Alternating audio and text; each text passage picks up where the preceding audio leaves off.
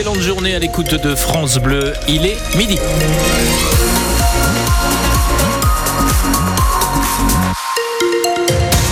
Midi, c'est votre journal avec Elodie Touché. Sur la route, pas de difficultés particulières à notre connaissance. Des températures toujours très douces et toujours des nuages aussi avec quand même quelques éclaircies espérées en fin d'après-midi.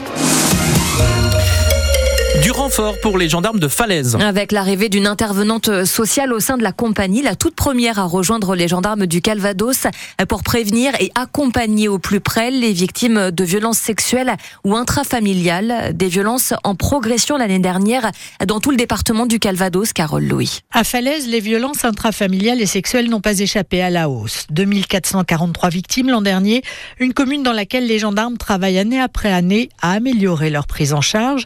Ça n'est donc pas un hasard si sa gendarmerie est la première du département dotée d'une intervenante sociale, Isabelle Le Rochereuil. Ma fonction, c'est d'accueillir le public, d'être en écoute, information, conseil, et puis aussi trouver des solutions pour ces victimes ou mises en cause, pouvoir leur permettre de libérer la parole pour après dégager des perspectives et des aides sur le plan social, sur le plan de la santé psychique, sur le plan du logement. Enfin, c'est vraiment dans le global. Cela fait maintenant trois ans que le groupement de gendarmerie du Calvados a ouvert la maison de la protection des familles et comme le confie son responsable, le major Robichon, les effets se font sentir. Par le biais du travail de l'accompagnement, de l'écoute des victimes, de leur accueil, par le biais du travail des intervenantes sociales en gendarmerie également, à qui les victimes peuvent se livrer et du coup dénoncer des infractions. L'orientation et la connaissance des rôles de chacun permet aussi sûrement à certaines victimes bah, de finalement accepter de franchir la porte de la gendarmerie alors qu'avant elles ne le faisaient pas. Des moyens que la gendarmerie sous l'impulsion de l'État entend bien développer, trois nouvelles intervenantes sociales seront prochainement recrutées dans le département. Et ces trois prochaines intervenantes devraient être installées à Bayeux, Caen et Vire.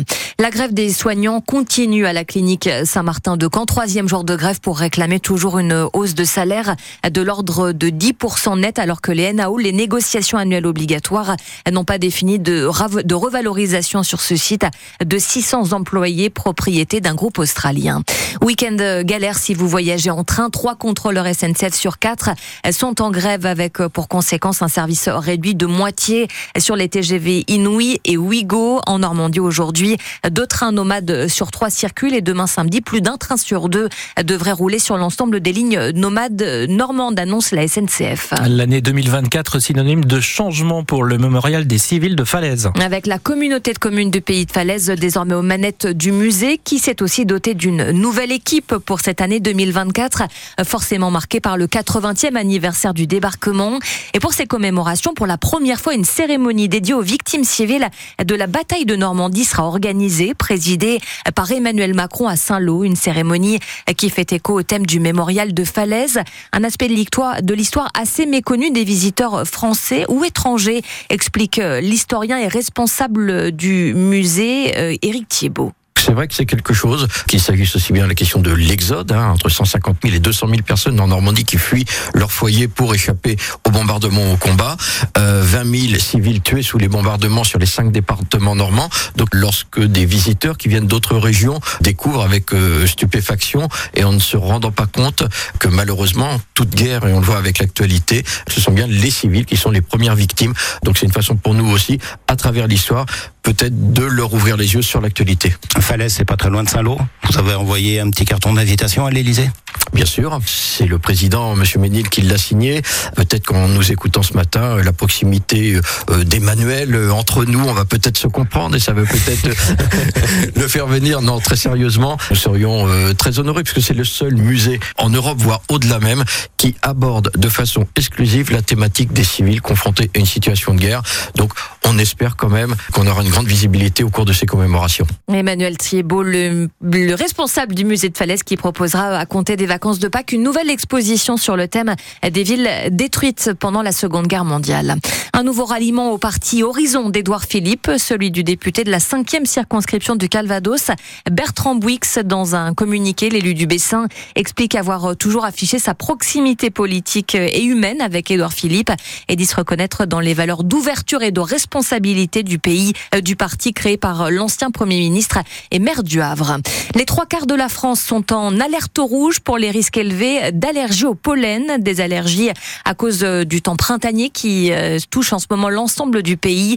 Les conditions météo favorisent les émissions et surtout les dispersions de pollen avec la floraison de certains arbres qui arrivent légèrement plus tôt. Un salon pour trouver sa voie. Oui, le cinquième salon de l'orientation et des métiers ouvert jusqu'à demain au parc des expositions de Caen et où les jeunes vont pouvoir explorer les allées en quête de réponses sur la suite de leur parcours et peut-être euh, trouver le métier de leur rêve. Le choix d'une orientation qui est toujours très stressante hein, pour les élèves. Jeanne Stemar. Ils sont nombreux à arpenter les allées des trois halls consacrés au salon de l'orientation et des métiers à Caen. Du collège au lycée, ils sont aussi nombreux à se sentir perdus lorsqu'il s'agit de faire des choix pour leur avenir. C'est pourquoi Cassilia, Zoé et Estelle sont venues se renseigner auprès des professionnels. C'est pas facile de trouver ce que tu vas faire les prochaines années euh, de ta vie? Euh, J'avoue que c'est assez angoissant quand on commence à voir les années qui passent. Euh... Ça représente l'avenir, mais après là, c'est, je sais pas exactement ce que je veux faire, je me renseigne juste. Mais pour certains, pas besoin de se mettre la pression. C'est le cas de Kailis, 15 ans, en quatrième au collège Stéphano Kinakan. Imaginons si on veut faire par exemple infirmier, mais que plus tard on se rend compte que c'est pas vraiment notre vocation. Rien ne nous empêche de refaire des études, de aller dans une école et reapprendre un autre métier. C'est un constat que font aussi les différents professionnels comme Cathy Harley qui travaille à la préfecture de Normandie. Aujourd'hui, euh, par rapport à des études qu'on peut lire ou des échanges qu'on a, c'est que les jeunes, effectivement, aujourd'hui sont perdus, sont en, en, quête de sens, sont attachés à des valeurs. Enfin, voilà, ils veulent pas un travail euh, que pour un travail. Enfin, ils veulent euh, s'y accomplir aussi quelque part. Parmi les années les plus compliquées, la terminale au moment de parcoursup.